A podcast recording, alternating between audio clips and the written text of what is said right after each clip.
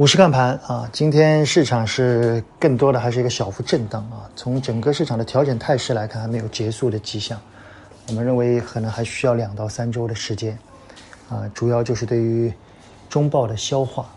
呃，周末因为要出去啊，所以这一次的娓娓道来会录的比较早，可能会今天下午我就会录。呃，我想在订阅内容里面跟大家聊聊供给消纳啊，这是最近谈的比较多的一个话题。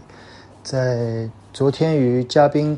财经风味的节目里面，对这些东西也比较有感触啊。然后回来以后翻了几篇报告，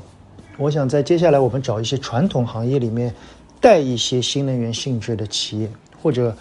传统行业里面找到一些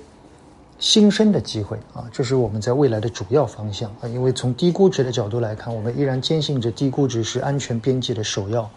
但低估值的东西它一直不涨啊，肯定是由于行业的问题或者由于资金的性质原因，所以在低估值里面找到一些本身又便宜，但是又带有一些新发的东西，那可能会有一些机会啊。这是我们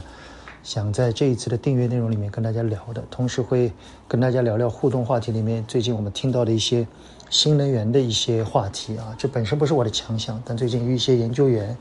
交流了很多啊，其中有一些感触，我想在娓娓道来里面与大家一起分享。从整个盘面来看呢，最近的高标股回落的很快，所以大家要适当的谨慎一些，特别是对一些追高的品种啊，小市值的个股的风险也在逐步的体现啊，我们建议大家再耐心一些吧，仅供参考，谢谢大家。